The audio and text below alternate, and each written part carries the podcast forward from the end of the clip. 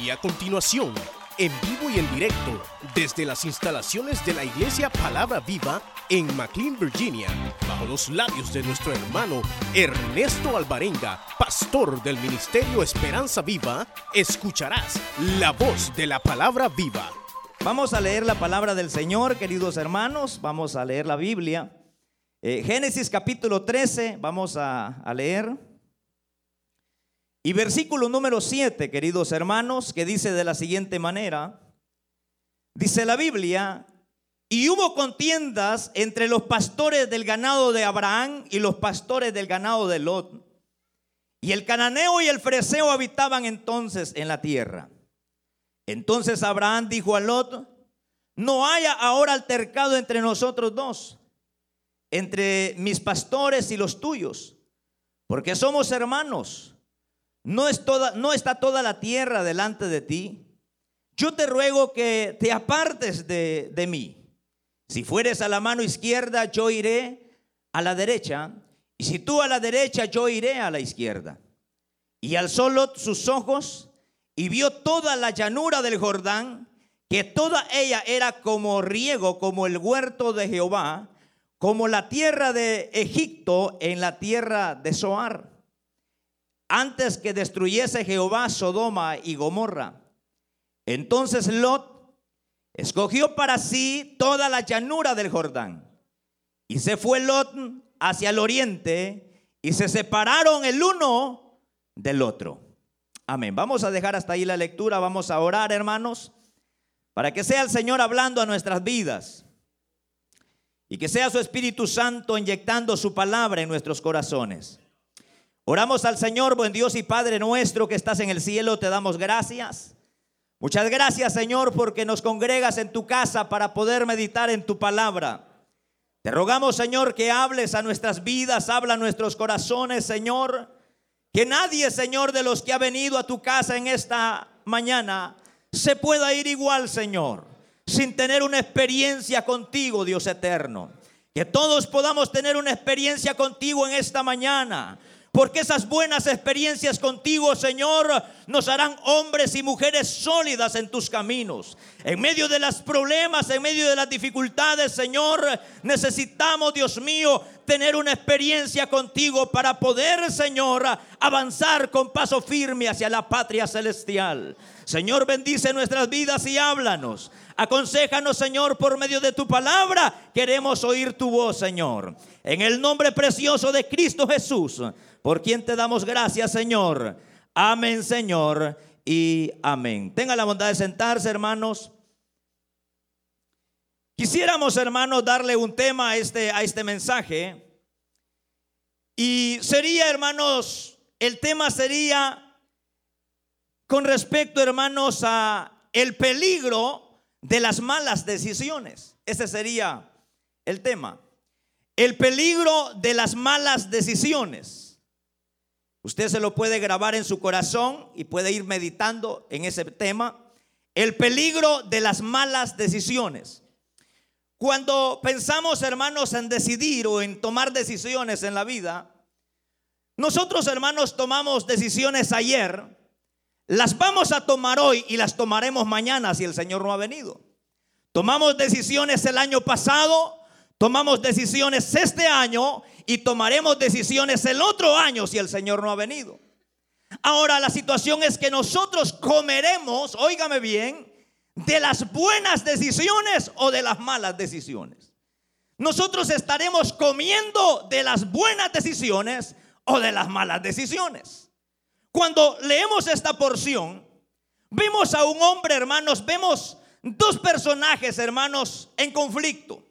Vemos dos familias peleadas, dos familias que estaban en problemadas. Un hombre era Abraham, Dios le había dado una promesa a Abraham. Dios le dijo a Abraham, vete de tu tierra y de tu parentela hacia una tierra que yo te mostraré. Queridos hermanos, Abraham sale de la tierra de Ur y va, hermanos, hacia una tierra de promesa sin ver cuál era esa tierra él va creyendo la palabra del Señor. Él sabía que el Dios que le había llamado era un Dios que no falla, hermanos. Es un Dios que tiene, hermanos, todo el poder y toda, hermanos, toda, eh, toda autoridad para poder hacer realidad todas las cosas. Y queridos hermanos, Abraham sale, Dios le dice que se vaya de su tierra, que se vaya de sus parientes, es decir, que abandone todo, que abandone a sus padres, que abandone a su madre, que abandone todo y se vaya él. Pero Abraham, hermanos, eh, obedece. Una, una obediencia media, ¿verdad? Porque vemos a un Abraham que sí obedece la voz de Dios, pero que al mismo tiempo que obedece la voz de Dios se lleva a su sobrino Lot. Es decir, que sí obedeciendo la voz de Dios, pero sí obedecer, pero, pero una obediencia parcial. Voy a obedecer, pero voy a desobedecer en este otro detalle. Entonces se va Abraham, hermano, se lleva Lot y comienzan a prosperar, hermanos. Esos tipos hicieron dólares, esos hicieron billetes, hermano. Comenzaron, hermano, a hacerse ricos. Dice la Biblia literalmente que Abraham comenzó a hacerse rico en ganado, en plata en oro, en criados. Abraham comenzó a prosperar, hermanos, comenzó a ser eh, un hombre bendecido, hermanos. Y por lo consiguiente, Lot, su sobrino, también. Porque usted siempre ha de recordar, queridos hermanos, que siempre que nos, nos relacionemos con una persona que tiene promesa de Dios, nosotros alcanzaremos también la bendición. Si usted se junta con personas que son personas, hermano, marcadas por el propósito de Dios, algo se nos va a pegar a nosotros, hermano. Si nosotros nos juntamos con vagos, hermano, así terminaremos también nosotros. Pero si nosotros nos relacionamos con personas, hermano, que están marcadas por el dedo de Dios, algo de esa bendición que a ese se le ha delegado, algo se nos va a pegar también a nosotros. Y ahí comienza Abraham a ser bendecido, comienza Abraham a ser prosperado. Bueno, era Abraham, no era Abraham todavía. Era Abraham, no le habían cambiado el nombre todavía. Y comienzan a ser bendecidos, comienzan a ser prosperados. Y comienza el mentado sobrino también a hacerse rico, hermano. Es como que usted quiere ser un millonario, júntese con millonarios, pues.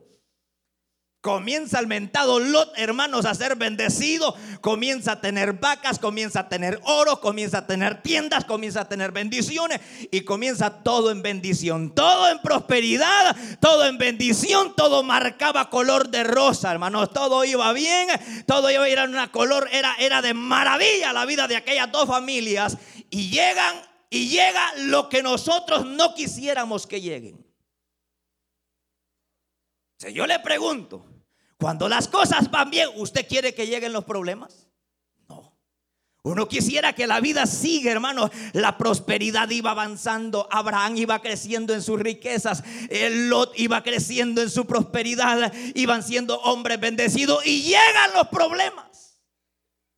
Y cuando llegan los problemas es el momento para tomar decisiones, hermano. Porque los problemas llegarán, sí o no. Llegarán en el matrimonio, sí o no. ¿O qué matrimonio no tiene problemas, hermano? ¿O hay algún matrimonio que definitivamente no tiene ningún problema? Todos tenemos problemas, hermano. Todos tenemos dificultades. Los problemas llegarán al matrimonio. Los problemas llegarán con el marido. De repente llega con el sombrero al revés y con los zapatos de lado y llega enojado. Pero ¿qué va a hacer usted? O sea, los problemas van a llegar con su marido, los problemas van a llegar con su esposa. Pero ¿qué vamos a hacer?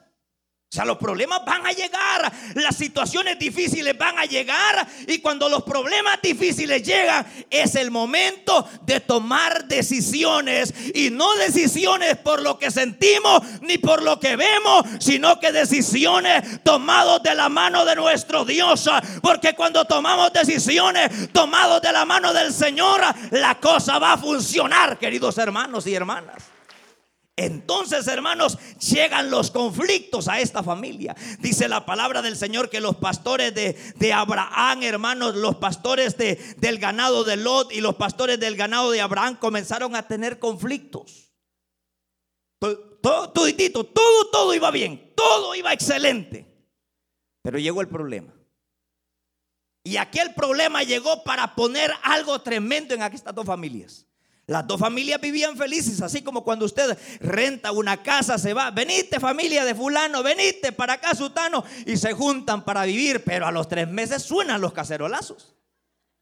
Porque los problemas no empezó entre Lot, no empezó entre Lot y Abraham, los problemas empezaron afuera. Tal vez entre, entre, entre nosotros no van a ser los pastores, van a ser, hermano, tal vez los niños que se agarran a trompadas, hermano.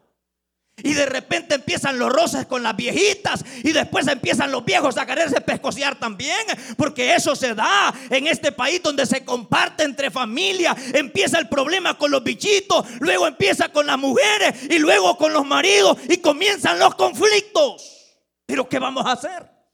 ¿Qué decisión vamos a tomar? Vamos a tomar la decisión más fácil, porque cuando llega un problema al matrimonio, lo más fácil que usted diga, hermana, este marido mucho me anda celando, lo más fácil, la vía más fácil es otro. Que se muera y otro. Y la vía más fácil para un hombre cuando la mujer no se compone, lo más fácil es, hermano, decir, no, hombre, la dejo y otra, pero esa no es la mejor decisión, porque la mejor decisión es aquello que Dios ha determinado en nuestro corazón y lo que los cambios que Dios hará, porque si tomamos decisiones en Dios, aunque a la vista humana parezca ser una decisión fea, delante de Dios es la mejor decisión, porque Dios dirigirá nuestra mente, nuestro corazón y nuestra ojos lo que vemos. Hermano, los problemas van a llegar, hermanos. Los conflictos van a llegar, las situaciones difíciles van a llegar. Al problema, al trabajo le llegarán los problemas. Y usted de repente trabajando, bien tranquilo, trabajando usted. Yo recuerdo una vez a un patrón cuando yo empezaba a trabajar en una compañía. Me dice, hey, Salvador, te voy a pagar el mismo tanto. Vos tenés dos meses de trabajar en esta compañía. Sí, le digo. Vas a ganar el mismo tanto que gana este de ocho años. Vaya, gracias a Dios, le dije yo. Y empezaron los problemas. Empiezan las dificultades, pero ¿qué culpa tiene usted que lleguen los problemas, hermano? ¿Qué culpa tiene usted de que los problemas lleguen? Es que los problemas van a llegar, sea cristiano, sea creyente o no sea creyente, los problemas van a llegar. La cosa es cómo solucionamos los problemas a patadas, a trompadas, a mordidas o cómo? ¿Cómo? Dígame cómo se solucionan los problemas. Se solucionan gritándole a la mujer, gritándole al marido, agarrándole a trompadas. No, no. Las decisiones nunca se toman a la fuerza. Las decisiones se toman cuando usted cede, cede, cede a que el otro hermano haga lo que quiera, hermanos. Abraham no se puso a pelear. Abraham no le dijo al otro, esta tierra es mía, mira, es la mejor, es mía. Está la tierra delante de ti, escoge tú, le dijo. Era una persona sabia. Era una persona, bueno, si te compones, te compones, pero bueno, esta decisión es tuya, tómala tú, hermanos. Y dice la palabra del Señor que Lot vio la llanura del Jordán, que era como el huerto de Dios, hermanos. Óigame, era lo más hermoso, hermanos y vio las llanuras del Jordán y comenzó a Lot a decir, esta es tierra calidad, aquí hay bendición, en esa dirección me voy, agarra todas las cosas, hermano, y Lot sale caminando a poner sus tiendas cerca de Sodoma y de Gomorra, sin darse cuenta que al tomar esa decisión lo perdería todo en la vida. O sea, Lot, hermano, lo perdió todo. Lot se va, hermanos, y se pone, hermanos, cerca de Sodoma y de Él no puso la tienda dentro de la ciudad, la puso cerca. Pero al tiempo ya no está cerca, está dentro de la ciudad. Porque el pecado es progresivo y las decisiones que tomamos, qué bueno fuera, hermano, que la mala decisión que yo voy a tomar, que me lleve el diablo a mí, vaya, está bien. Qué bueno sea que usted tome una mala decisión y se lo lleve el diablo. Usted está bien, pues. El problema es que las decisiones que tomamos no solamente me afectarán a mí, le afectarán a mi mujer, le afectarán a mis hijos, le afectará a nuestro círculo familiar. Las decisiones que tomamos son extrascendentales, hermano. O sea, no crea usted, no estoy hablando de decisiones qué comida va a ir a comer hoy después del culto. No estoy, no estoy hablando de decisiones qué color de camisa usted se va a poner. No estoy hablando de qué, qué, qué color de zapatos usted se va a poner. No estoy hablando de eso. Estoy hablando de decisiones que marcarán nuestra vida para siempre. ¿Usted cree que la decisión que quiere tomar de dejar a su marido es la mejor? Piensa en sus hijos. Piensa en el bienestar de sus hijos porque todo lo que sembremos lo cosecharemos. Hay cosas que uno piensa, bueno, voy a cometer esta caballada, perdón la palabra que estoy diciendo, voy a cometer este error, al fin y al cabo es mi vida, no es tu vida, tú tienes hijos, tienes un esposo, tienes una familia, tienes un hogar, tienes gente que te rodea alrededor, tienes hijos, tienes hijas y todo lo que tú siembres, Dios no lo permita y lo cosecha en nuestros hijos. Porque hay cosas que las van a cosechar si no hay alguien que se pare a romper con la sangre del Cordero de Dios. Hay cosas, hermanos, que van a afectar nuestra familia. Qué bueno, solo a mí, no, también a nuestra familia, hermanos también a nuestra hijo. De quién es usted es ay yo soy hijo de fulano. Ay Dios mío este fue el que le quitó la mujer a fulano. Ese me va a quitar la mujer a mí también. No hermano porque nuestros hijos comerán aún de las cosas que nosotros hemos sembrado de las cosas de las decisiones que nosotros hayamos sembrado. De esas mismas cosas comerán nuestros hijos hermano. Eso es así hay cosas que uno las va a disfrutar por los abuelitos, hermano. Nieto de quién es usted? Mi abuelita es fulana de tal. Ay, Dios mío, qué viejita más buena esa. Venía a comer, muchacho. Hijo de quién es usted? Yo soy hijo de don fulano. Venga a comer muchacho. No tiene dónde dormir. Venga a quedarse a mi casa. Si yo conozco a su papá, es un excelente hombre. Yo conozco a su mamá, es una excelente mujer. Vení muchacho a descansar a esta casa. Claro, su papá, su abuelito sembraron para que su hijo disfrute. Pero si su mamá es una gran fregada, hermano, a sus hijos, ¿quién los va a querer? Ahí viene la hija de fulano, cierren la puerta a esa mujer. Miren cómo fue su madre y así como su madre, así también su hija. Dios guarde, hermano. Porque uno no se pone a pensar que afectará a nuestra familia. Lo mismo, hermano. Hijo de quién es usted? Soy hijo de aquel asesino. Ciérrenle la puerta, ese me va a matar también a mí. No. Los conflictos llegarán tarde o temprano y donde usted se encuentre, hermano. Donde usted se encuentre, allí llegarán los problemas, hermano. Allí llegarán las dificultades, hermano. Allí llegarán los problemas, hermano. Allí llegarán. Yo recuerdo una vez un hermano me llamaba, hermano, venga, eh, mis hijos y los otros hipotes se han peleado, hermano. Y el problema es, hermano, que ya yo con esta hermana quiero agarrarme a trompadas, hermano. Y allí iba yo, hermano, perdónense, hermano. Y al ratito otra vez, hermano, deje de estarme llamando a mí. Le dije, llame a la policía mejor. No. Y hay una hermana me dijo a mí, hermano, cualquier problema con mi marido a usted le voy a llamar. Si le quiere pegar, eh, ¿o qué le digo? Sí, si me quiere pegar a usted le voy a llamar. Llame a la policía. para que me va a llamar a mí, me va a pescociar a mí también ese bárbaro.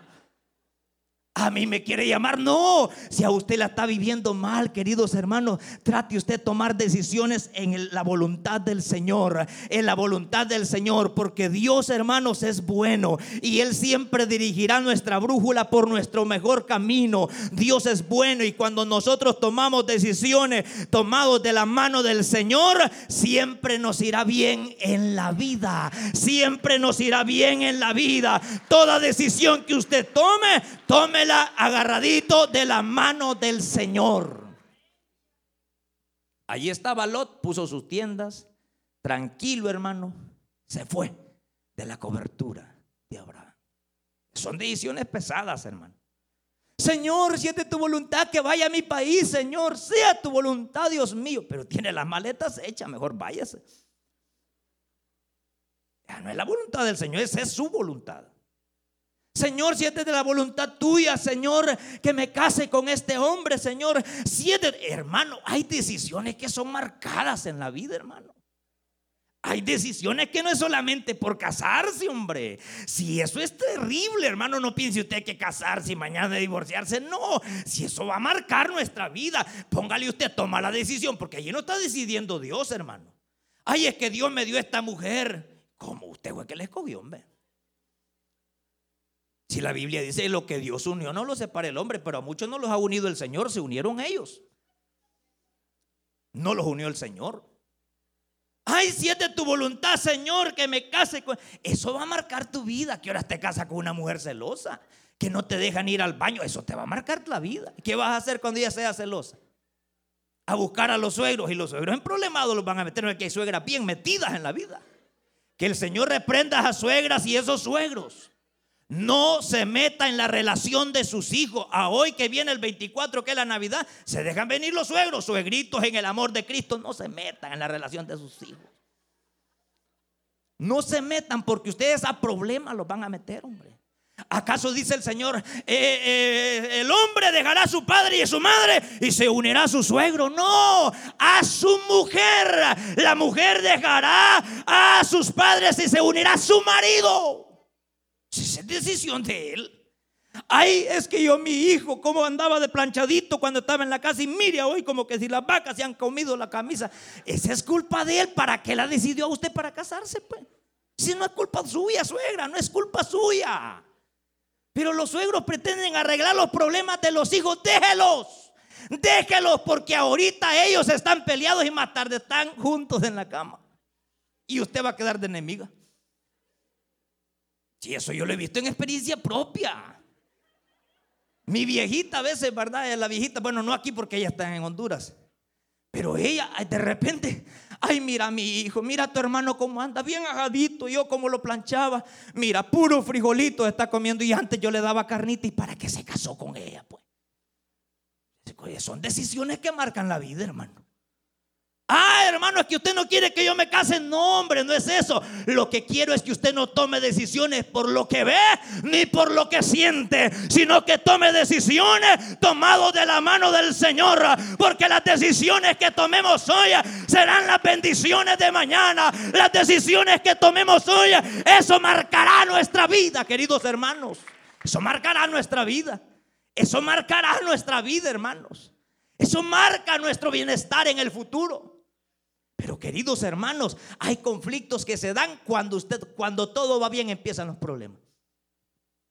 Y todo va bien y todo va de bendición. Si Abraham y Lot iban bendecidos. Comienza a crecer la economía, comienza a crecer todo y comienzan también los problemas. Pero ¿qué hay que hacer? Porque aquí hay un momento para decidir. Me voy aquí y siempre que usted ponga su mente, su razón, sus ojos, se va a ir mal, hermano. Sí, así es. Siempre que usted se deje guiar por lo que ve y por lo que siente, seguro fracaso. Porque nuestros ojos no se engañan. Y la Biblia dice que lo que nosotros sentimos también es engañoso porque el corazón del hombre es engañoso. Pero ¿sabe qué dice el proverbio? Encomienda a Jehová tus caminos y Él enderezará tus veredas. Eso me señala que toda decisión que yo tome, si la tomo agarrado de la mano del Señor, será una decisión de bendición. No habrá nada que se oponga, porque es, hermano, la pura voluntad del Señor. Voy a tomar esta decisión, Señor, todo, hermano. Usted va a comprar un carro, consúltele al Señor. Va a comprar una casa, consúltele al Señor, hermano. Usted va a viajar de su país, hermano, a su país, consúltele al Señor. Hermano, consulte. Cuando, cuando, cuando se dan los, aún en la misma iglesia se dan los conflictos. Pero ¿qué va a hacer usted cuando empiecen los conflictos? ¿Se va a ir? ¿Se va a correr? Va a tomar la decisión, hermano, de irse. Y lo peor que puede hacer es irse como Lot, irse enojado con su tío. Se fue enojado, yo me voy. Nunca se vaya, hermano, en venganza. Nunca tome una decisión para hacer sentir mal a otro. Nunca tome una decisión pensando para que sienta que me fui y que le hice daño. No lo haga, porque el más afectado va a ser usted. Los más afectados vamos a ser nosotros. Ahorita me voy a ir, agarro mis cachivaches para que sienta este marido que de verdad le hago falta. Y se va enojada. No, no se vaya. Ya esta mujer ya no la aguanto, yo me voy eh, para que vea que le hago falta, yo me voy para que vea que cuando yo trabajo hay provisión y de allí no hay nada, yo me voy, no se vaya porque usted ve enojado. Toda decisión que usted tome con su propio ego, fracaso, hermano. Fracaso. Fracaso. Ahí tenemos, por ejemplo, hay, decisiones que uno piensa que son tontas, hermano, a la vista humana, pero que no son tontas. Usted ve a un Moisés. Un Moisés dice que él sabía, él sabía desde que era pequeñito, sabía que él no era un egipcio. Él sabía que él llevaba sangre hebrea. Y él va creciendo y él va creciendo. Cuando llega a ser un hombre grande, sale y ve a sus hermanos en sus duras tareas. Y lo ve por allá un, pueblo, hermanos, enlodado, un pueblo golpeado, un pueblo hambriento, un pueblo sediento, un pueblo todo, todo flaco, hermanos, hecho leña al mentado pueblo, hermano. Pero queridos hermanos, a su tiempo de ese pueblo, Dios haría una nación grande, Dios haría una nación poderosa y los vio en sus duras tareas. Y él dijo, no puede ser, yo soy príncipe de la casa real, no puede ser, y yo renuncio a la posición de príncipe y me uno a estos siervos. Y se sacó, hermano, la toga de príncipe. Y se sacó la ropa de príncipe. Y renunció a la posición de un príncipe. Y renunció a la comida de un príncipe. Y se unió a los hebreos. A la vista humana es una locura, hermano. Es una locura. Porque hay decisiones que marcan nuestra vida.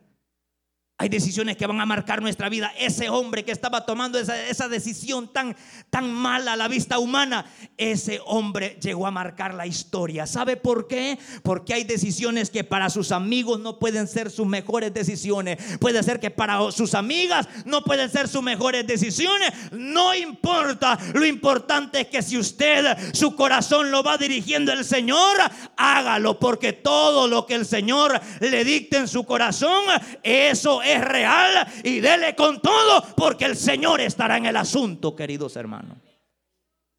Pero cuando el Señor no esté allí, y es usted lo que está viendo, no, pues esta mujer me gusta porque es cuerpo de Coca-Cola. No, pues este hombre me gusta porque tiene bracitos de Popeye y medio puchadito. No, hombre. Porque hermano, hermano, no es eso, hermanos. No es eso, no es por lo que vemos ni por lo que sentimos. Lo que Dios tiene es diferente, hermanos. No, pues esta mujer no, pues esta no me parece nada. Yo quiero una Miss Universo. No, hermano. Tal vez tú no tengas una Miss Universo, pero tienes una mujer que te ama, hombre. Tal vez no tengas una mujer cuerpo de Coca-Cola, pero tienes una mujer que te respeta. Tienes una mujer que no te está poniendo en el monte, sino que te pone en la casa contigo, hombre que no se va con el lechero, sino que está contigo. Aunque no es bonita físicamente, pero es una mujer que te ama, te respeta. Tú puedes confiar en ella, tú puedes determinar palabras en ella de confianza y no andar con el pito y la alarma contándole a la vecindad. Lo mismo usted, tal vez no tiene un hombre así, estatura grande, todo blanco, así, puro gringo. No, tal vez es chiquito, chaparrito, pero tienes un hombre que te ama. Tienes un hombre que te respeta, que cuando te dice que está en el McDonald's, está en el McDonald's, no está en otro lado. Sí, hermano, cuando te dice, mira, aquí estoy en el trabajo, de verdad está en el trabajo, no está en otro lado. Porque a veces uno se deja guiar por lo que veo, por lo que siente. Lo mismo le pasó al hijo pródigo. El hijo pródigo, hermanos, le dice al padre, padre, dame la parte que a mí me corresponde, estoy harto de estarle viendo la cara a mi hermano y yo me voy, me voy de la casa sin pensar que esa decisión marcaría su vida para siempre. Queridos hermanos, lo lindo es que en el hijo pródigo encontramos una mala decisión y una buena decisión. La mala decisión es que él recoge todo, la parte que a él le correspondía y se va lejos de la casa de su padre. No, hombre, cuando, cuando andaba dinero le sobraban los amigos. Tú eres mi amigo, hombre. Tú eres mi colega. Para mientras le invito una cerveza y después usted invita hasta la cantinera. Y después cuando ya lo ven lavado sin nada, nada, hermano. Y aquel hombre, hermano, se va, malgasta todo, hermano, su dinero, toda su herencia. Y cuando comenzó a faltarle la economía, empezaron a faltarle los amigos. Porque cuando se acaba la plata, se acaban los amigos, hermano. Ese es su amiguito que le dice, vamos a chupar, hombre. Esa tu vieja, hombre, que solo el dinero te busca. No, pero ella te ama y es la madre de tus hijos. Como me dijo un hermano una vez, hermano, y e-, yo no puedo confiar en mi mujer, fíjese, y en eso se va con otro. Pues si es la madre de tus hijos, hombre. Tus hijos se llevan el pisto, Leo. Ah, no, me dijo a la mujer, no todo el amor ni todo el dinero. Si no confías en tu mujer, ¿en quién va a confiar? Si usted no confía en su marido, ¿en quién va a confiar usted? No creo que en su primo, no creo que en el vecino. Primeramente es en Dios y segundo también su esposo. Pero allá el hijo pródigo se va, malgasta todo. Y cuando todo lo hubo malgastado, sus amigos se fueron y comenzaron las tripas a rumbarle. Y comenzó a sentir hambre. Y cuando comenzó a sentir hambre se dio cuenta que no había dinero. No había nada. Queridos hermanos, y aquel hombre se va cerca de allá de un hombre que tenía una hacienda de cuidar cerdos y lo envía a cuidar cerdos. Él deseaba comer, hermano, de las algarrobas, de la comida que comían los cerdos y nadie le daba. A mí me, llama mucho la atención porque en el, en el versículo número 13 del Evangelio de Lucas, hermano 15, 13, toma la determinación de irse. Pero en el versículo 18 toma la determinación de volver otra vez a, la casa de su padre. Fíjese, cuando yo estudiaba esto, me llamaba mucho la atención, porque en el versículo 13, él toma la decisión de irse. En el versículo número 18, toma la decisión de volver a la casa de su padre. Pero ¿por qué en el 18? Eso me hizo pensar a mí en la palabra profética de nuestro pastor. Cuando él dijo estas palabras, mucha gente que se ha ido este año 2018 volverá a la casa del Padre. Tomaste mala decisión en la vida, no te preocupes. Hay un Padre de amor que te espera. Hay un Padre de amor que te sigue esperando en su casa.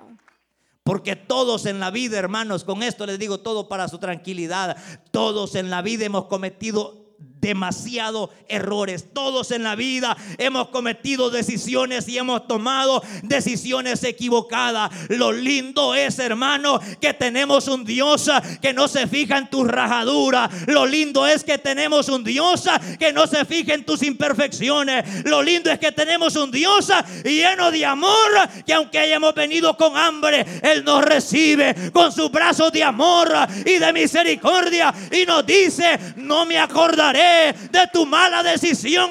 Lo bueno es que regresaste otra vez a, la casa de tu padre. Y allá estaba, hermanos, aquel muchacho. Y dice, y volviendo en sí, allí entró una buena decisión. Una buena decisión. Y se levanta y viene. Yo me imagino a su padre en la ventana esperando a su hijo. Regresar. O sea, su padre nunca se olvidó que su hijo estaba fuera de casa. Ya les he contado a ustedes de una señora que yo conocí cuando yo estaba bien, bien joven, todavía lo estoy, pero estaba más joven todavía. La cosa es que esta señora, hermanos, cuando yo venía de la iglesia, me decía, mire hermano, no, no ha visto a mi hijo, me decía. No le decía, yo vengo de la iglesia, no lo he visto, en la iglesia no estaba. No, es que él es bolito. Y esta señora tenía como unos 15 hijos. Y mire, hermano, allí iba la señora, ya una viejita como de unos casi 80 años, con un subordoncito a las 10 de la noche. A todo lo que encontraba en el camino y mi hijo no lo ha visto. Y me decía, muchacho, acompáñeme a aquel billar, a aquella cantina, tal vez ahí está mi hijo. Y sabe que cuando encontraba a los hijos de ella, a los otros muchachos. Le decían, mamá, vaya a acostarse, ¿qué anda buscando ese vago? No era fácil para una madre. Porque usted no va a sentir el mismo amor que siente una madre por su hijo a como usted lo siente por un hermano. Nunca va a ser igual. Hermano, aquella viejita iba y lo buscaba, lo hallaba, hermanos, hecho pupú, hermano, lo hallaba todo vomitado, todo fregado a su hijo, lo levantaba y lo traía aquella viejita, hermano, y lo acostaba en la cama. Sus hijos no podían entender eso. Cuando veo esta porción del hijo pródigo, me hace pensar la actitud del padre y me hace pensar la actitud del hijo también. El hijo estaba pero soberbio porque su hermanito había llegado. Pero su padre estaba haciendo fiesta. Su padre desde que lo vio de lejos, hermano, desde que lo vio por allá, él dijo, yo puedo reconocer aquel que viene allá, aquel es mi hijo. Tomó una mala decisión en la vida, no se la tomo en cuenta. Hagamos fiesta, traigan la mejor comida, traigan el mejor vestido, traigan el anillo que es símbolo de autoridad. Celebremos porque este mi hijo muerto era y ha vuelto a la vida. He aquí había tomado la mejor mejor decisión de su vida de volver otra vez a, la casa del Padre. Yo finalizo. Pero hay tres decisiones extrascendentales en la vida que lo van a marcar a usted, hermano. Para siempre. La primera es la primera. Ya le dije, ¿con quién usted se va a casar? Porque si se casa con una mujer celosa, se lo llevó el diablo, hermano. Se lo llevó el diablo. Duro, duro. Yo he visto mujeres, Dios mío, con un cuchillo en la mano queriendo degollar a los hombres. No, no es fácil. Y tal vez el hombre nada ha hecho, hermano. Y como no ha hecho nada y como lo están amenazando y amenazando, comete la bayuncada al hombre, pues. No, y si se casó con una mujer celosa, Dios guarde que usted va para el baño y ahí va también la mujer. ¿Dónde estás? ¿Con quién estás? ¿Qué estás haciendo? Tienes que venir luego. Ah, ay Dios mío. No, está fregado. Con eso no quiero desanimar a los que no se han casado, cásense. Guiados por la mano del Señor. Lo que estamos hablando es de las decisiones. De las decisiones de los que ya la regamos y de los que no la podemos regar. Porque ya nos equivocamos en la vida, hermano. Ya nos equivocamos muchas veces. Ya nos equivocamos y servimos de espejo para otros. Por eso mucha gente, muchos jóvenes no se quieren casar. Para vivir yo como fulano, Dios guarde, yo no me caso. Sencillamente. Lo mismo ustedes, si se casan con un hombrecito celoso, ya se fregaron. Pero ¿qué van a hacer? ¿Dejarlo? No, no pueden. Otro, no, no pueden. Porque tenemos un Dios que cambia. Tenemos un Dios que transforma. Lo que yo no puedo hacer en mi propia fuerza, Dios lo puede hacer. Dios tiene el poder para transformar, hermanos. Dios tiene el poder para cambiar. Que no cambie a su marido, eso es lo que usted dice. ¿Quién era usted antes? Pues? Y Dios la transformó. Que no cambie a mi esposa. ¿Cómo no va a cambiar si el amor de Dios es capaz de cambiar los pensamientos, es capaz de cambiar los corazones y es capaz de cambiar la vida del ser humano?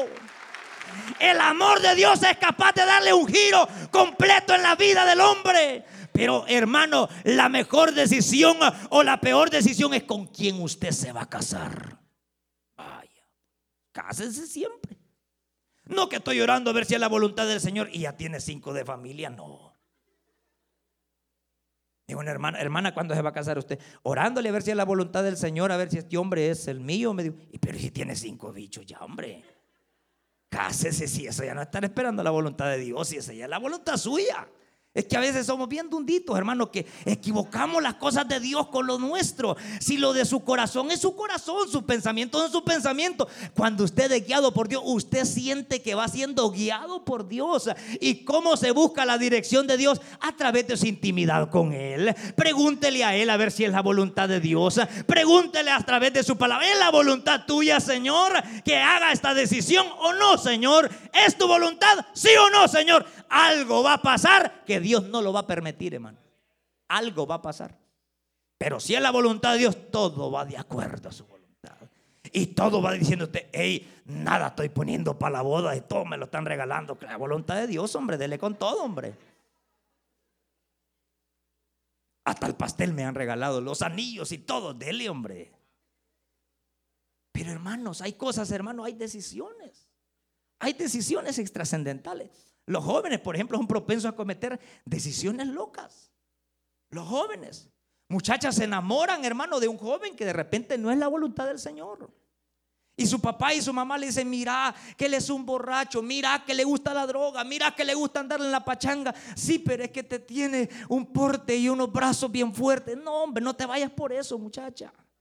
Si mi prima se mató, mi prima se metió gramoxón o tamarón, no recuerdo, pero que se mató, se mató por su novio. De repente, hermano, el novio le dio quick y de rey agarró un bote de tamarón que tenía mi tío y pum, se lo tomó. Se mató. ¿Serían capaces ustedes de matarse por un hombre de estos? Véanlo bien, véanlo, ¿serían capaces? No creo, hermano, no creo, hermano. ¿Cómo se va a matar por un hombre usted, hermano? No, hombre, nunca, hermano, no comete esa locura, joven. Hermana, joven, no cometa esa locura de quererse abandonar, irse de la casa de su padre, cometer decisiones locas porque alguien la despreció a usted. Usted vale mucho más. Usted vale la sangre de Cristo. Usted vale mucho. No tome decisiones equivocadas en la vida, sino agarradita de la mano del Señor. Lo mismo los hombres, lo mismo. No, que esta me dio corte, ahorita mismo me voy a matar, me voy a matar. No, no se mate, hombre. Bueno, que a veces es mentira de la gente no se quiere matar, hombre. Sí, chantaje. Si yo tenía tres primas y llegaba un vago ahí, va. Y recuerdo que, ay, mira, la chila me dio corte. Sacaba un gran machete y una colega y así de eso. Me voy a matar porque esta mujer me dio corte. Me voy si me quito la vida por usted. No se mate, no se mate. Voy a volver con usted, pero no se mate, no se mate. Y en eso iba llegando mi tío con unas cargas de leña. Ey, ¿este que le pasa? ¿Está loco? No, que se quiere matar porque yo ya terminé con él. Ahorita mismo le meto un par de plomazos de. ¡Ey! Se levanta y sale corriendo ese hombre. No sé, hay gente pantallando es que están, hombre. No se ponga usted a llorar también. Ay, que está llorando mi novio, hay que secarle las lágrimas. No. Tome decisiones agarraditas de la mano del Señor. La otra decisión extrascendental es a qué usted se va a dedicar en la vida. Tener un propósito, hermano. ¿Sabe usted cuál fue el propósito de Cristo cuando Él vino aquí a la tierra? Salvarnos a nosotros. Cumplió su propósito. Cristo no cree usted que se levantaba de la cama, se ha dormitado a las nueve, agarraba el teléfono y decía ver en Facebook. No, no, no había en ese entonces todavía. Pero Cristo no era alguien que se levantaba y decía, Qué desgracia, está lloviendo. Él tenía un propósito. Él tenía un propósito. Él sabía que había venido a cumplir una meta a este mundo. Usted y yo hemos venido a esta tierra no a pasar el tiempo. Todos tenemos un propósito en la vida. Algo Dios quiere que hagamos y usted es el, el que tiene el compromiso de descubrir ese propósito para el cual fue llamado. Usted tiene un propósito en la vida. No creo que usted solamente fue hecha para, para, para levantarse y renegar y pelear con sus padres. Usted tiene un propósito en la vida. Yo hablaba con un joven que es líder de la zona y yo le decía, hey, ¿y cómo has logrado superarte? ¿Naciste aquí? No, si yo vine mojadito de allá de mi país. ¿Y cómo has prosperado tanto? Estás dando clase en aquella escuela, te estás preparando en la universidad, estás siendo bendecido sirviéndole al Señor. ¿Sabe por qué este joven es de bendición en las áreas donde él se mueve? Porque pone a Dios en primer lugar. Cuando usted pone a Dios como propósito clave en su corazón, las demás cosas serán de bendición para usted. Las demás cosas vendrán por añadidura y usted mirará la mano del Señor porque ya tomó la mejor decisión en la vida porque tiene un propósito por el cual vive. Ay, ese muchacho está en las planificaciones, está en las oraciones, está en las reuniones, está movido por aquí, está haciendo por allá, llamando a fulano, llamando a fulano. Tiene un propósito. Y las demás cosas, Dios se las va a ir poniendo en el camino. Dios se la va a poner en el camino. El problema con nosotros es que no tenemos un propósito. ¿Qué va a hacer mañana, hermano? Ah, pues a saber, yo creo que dormir, hermano. Hermano, se levanta en la mañana. Qué triste va la vida aquí en los Estados Unidos. Solo dormir, descansar. Ese no es un propósito. Usted tiene un propósito. Yo tengo un propósito tenemos un propósito. Tenemos, y propósito claro. ¿Qué es lo que usted quiere hacer en su vida? ¿Qué es lo que usted quiere en su vida? ¿Qué es lo que usted quiere en su vida? Yo tengo un propósito. Y eso voy siguiendo ese propósito hasta que Dios diga. Pero es mi propósito. No se lo voy a decir a ustedes. Pero ese es mi propósito. Todos tenemos un propósito. Todos tenemos un propósito. Pregúntese usted, ¿para qué estoy en esta vida hoy? Yo no creo que solo para estar jugando con el teléfono me, estoy en esta vida. Yo no creo que solo por estar en esta tierra llenando el espacio que otro puede venir a llenar de por gusto. No. Usted tiene algo. Lo que pasa es que nosotros pasamos embelesados en otras cosas y en el propósito de Dios nunca nos metemos. El propósito de Cristo era morir en la cruz del Calvario y nadie le quitó de su propósito. ¿Se le opuso el diablo? Por supuesto que sí. Pero llegó a su propósito. Consumado es, dijo, hecho está. Usted y yo estábamos comprados por el propósito de Dios, salvos por gracia. ¿Pero por qué? Porque Él tuvo un propósito. Pero imagínense que Él hubiera tenido un propósito. Quiero comprar a estos rebeldes con, con mi sangre. son arruinados, pero yo los voy a comprar a precio de mi sangre. Pero de repente le hubiera dicho Pedro, mira Jesús, que no te permita que te pase tal cosa. Es verdad, vaya pues, vámonos a bañar entonces al río Jordán, vaya a bañar al río Jordán. No, tenía su propósito. Tenía, estaba definido. Él tenía, estaba definido a lo que quería. Estaba definido. ¿Qué hay que hacer en la vida? Definirnos. ¿Qué es lo que queremos? Hoy quiero esta cosa, mañana otra cosa y mañana otra cosa y pasa otra cosa. No, no es así. Pero hay una decisión mayor y con esa finalizo. Es donde usted va a pasar su eternidad. Es la decisión más grande. Porque usted pudo ser rico económicamente. Buena casa, buen carro, millones de dólares en el banco. ¿Dónde va a pasar su eternidad? Le tengo una noticia. Dentro de 80 años nadie de los que estamos aquí va a estar en esta iglesia. Tal vez los hipotes, pero todos vamos a estar en la presencia del Señor. Pero ¿dónde va a pasar su eternidad? No, que a mí me ha ido bien en la vida. Mire qué buen carro ando, mire cuánto tengo de dinero. Está bien. Pero no tienes a Cristo, que es lo mejor. Pero no tienes al Señor, que es lo mejor. Lo mejor que le puede pasar, la mejor decisión que un hombre puede tomar en la vida, no es cuánto va a ser, es tener a Cristo en su corazón. Es tener a Jesús. Es tener a Cristo. Hombres que lo tuvieron todo, se fueron sin Jesús. Y hombres que en lo humano no tenían nada, tienen a Cristo y lo tienen todo. Porque tener a Cristo y decidir por Cristo es la mejor decisión. Cuando usted toma las decisiones en el Señor, todas las cosas vienen apegadas a esa misma decisión que usted hizo. El problema es que usted decida por algo que no es Cristo. Y de último está dejando al Señor. Estamos mal. Lo primero es el Señor. Y segundo, las otras decisiones. Porque las otras decisiones, hermano, van a ser guiadas por el Señor. ¿Usted ya le entregó su corazón a Cristo? ¿Ya decidió por el Señor? La mejor decisión es tener a Jesús. De ahí usted puede decir, mire hermano, cómo me ha sonreído la vida, hermano. Pero si no tenés a Cristo, hombre. Si no tenés al Señor. Si no lo has aceptado. Tienes a la Virgen María, pero ella no te puede salvar. Tienes al Santo Niño de Atoche, pero él no te puede salvar. Tienes un muñeco, pero no, ese no te puede dar la vida. El único que endereza nuestra vida es Jesucristo. Y la mejor decisión que un hombre y una mujer puede hacer en la vida es Jesucristo. Es Jesús. Jesucristo.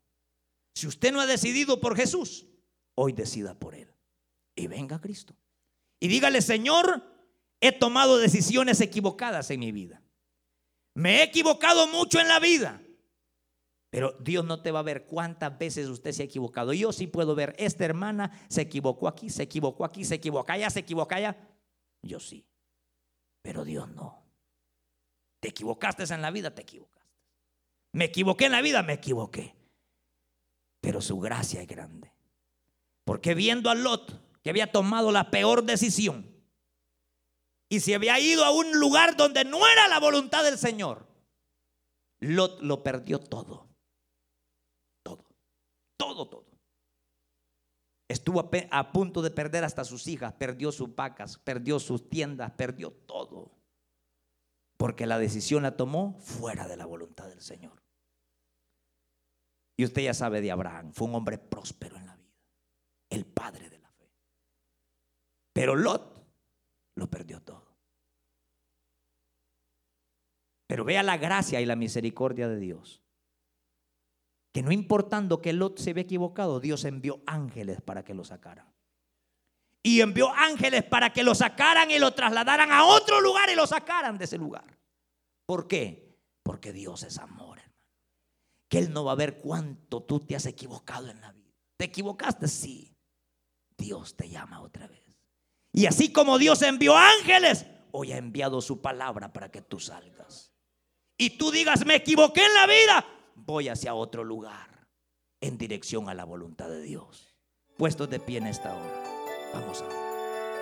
Usted escuchó el mensaje restaurador de Jesucristo desde las instalaciones de la iglesia Palabra Viva en McLean, Virginia. Si este mensaje ha sido de bendición para su vida y necesita oración, contáctenos al teléfono 571-633-0469. 571-633-0469. Que Dios le bendiga.